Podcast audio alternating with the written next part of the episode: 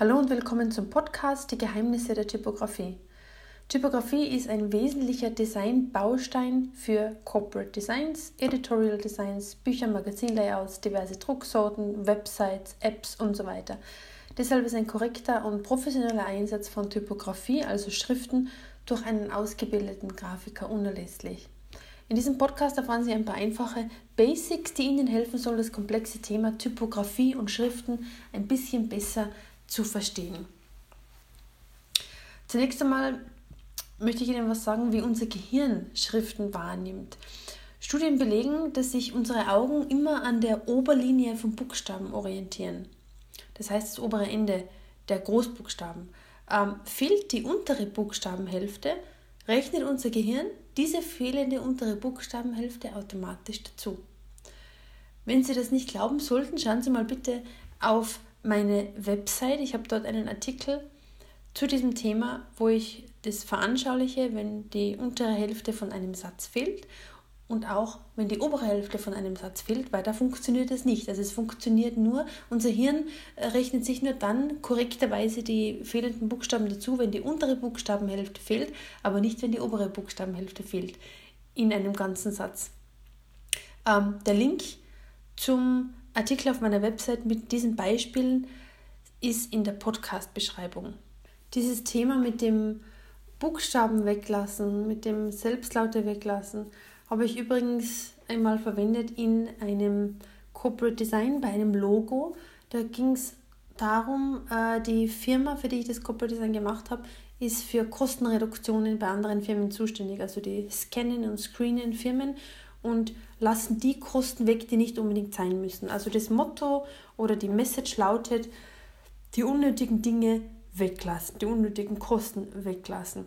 Und so habe ich im Logo die unnötigen Buchstaben weggelassen und man hat immer noch alles super lesen können. Das war super Gag und ist auch gut angekommen.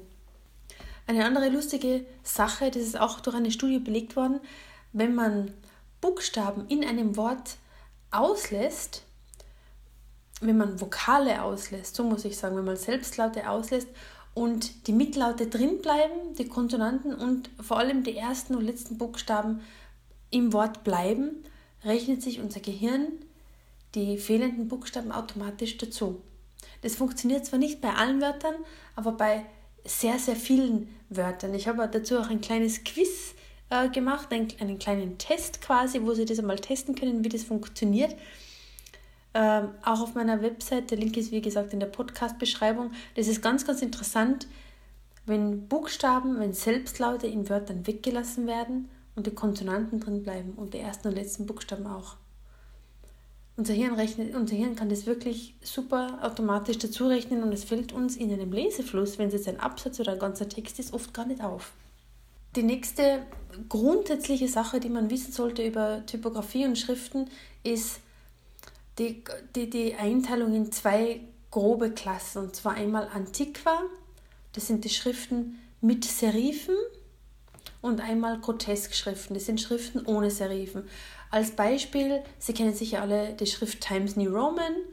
Diese Schrift Times New Roman hat Serifen. Also diese kleinen Füßchen bei einem M zum Beispiel unten oder bei einem N. Die Schrift Areal zum Beispiel ist eine Grotesk-Schrift, hat keine Serifen. Die hat nämlich keine Füßchen unten bei einem M. So können Sie sich das vorstellen. Antiqua-Schriften, also mit Serifen, eignen sich vor allem für den Printeinsatz vor allem für lange Texte, weil sie den Lesefluss positiv beeinflussen. Man sagt, ähm, im Schnitt kann ein, kann ein Text in Serifenschrift um 3,8% schneller gelesen werden als ein Text in einer Schrift ohne Serifen. Serifen dienen nämlich als eine Art Anker, an dem sich das menschliche Auge leicht orientieren kann. So ist es einfacher, in einer Zeile zu bleiben. Ähm, es gibt auch einige regionale Unterschiede. In Zentraleuropa werden Texte, Absätze grundsätzlich am linken Seitenrand ausgerichtet. In Nordamerika und Großbritannien zwar auch links, aber da werden vor allem im Buchdruck Einzüge am Absatzbeginn immer verwendet. Und auch in Magazinen sieht man das oft. In Zentraleuropa war das früher auch einmal der Fall, aber mittlerweile ist es nur mehr in, äh, in Nordamerika und Großbritannien der Fall, dass man bei einem neuen Absatz die erste Zeile leicht nach rechts rückt. Ja, und in arabischen Ländern, die arabische Schrift liest sich ja sowieso nicht von links nach rechts, sondern von rechts nach links. Ich hoffe, ich habe es jetzt richtig gesagt. Und deswegen ist schon der, der, ähm, die, äh, der Absatz nicht, auf, nicht linksbündig, sondern natürlich rechtsbündig. Eine Besonderheit, die Russland zum Beispiel zu bieten hat, ist, dass es einen äußerst großzügigen Einsatz von Majuskeln gibt, von Großbuchstaben. Das ist historisch bedingt. Die, die Russen sind einfach gewohnt, viele Texte mit vielen Großbuchstaben zu lesen, also wo das ganze Wort ein, äh, aus Großbuchstaben besteht. Äh, ein heikles Thema ist es, Schriften zu mischen. Wenn Sie mehrere Schriften in einem Text verwenden wollen, muss neben dem Stil und dem Schnitt auch die Größe stimmen. Allerdings ist die Größenangabe .pt auf dem Computer nicht besonders aussagekräftig, weil PT gilt nicht allumfassend und schriftenübergreifend, sondern immer pro Schrift. Also Areal 18 Punkt hat eine ganz andere Größe als Times New Roman 18 Punkt oder Brush 18 Punkt oder Helvetica 18 Punkt oder sonst was. Deswegen ist es immer, deswegen kann man nicht sagen, ich mische jetzt einfach verschiedene Schriften und die sind alle 18 Punkte groß. Das wird nicht funktionieren. Nur Grafiker, die sich wirklich mit Typografie auskennen, wissen, wie man mit diversen Techniken verschiedene Schriftarten miteinander mischt. Es gibt da vor allem zwei Punkte, zwei Tests, ähm, die ich immer durchführe, wenn ich Schriften mische.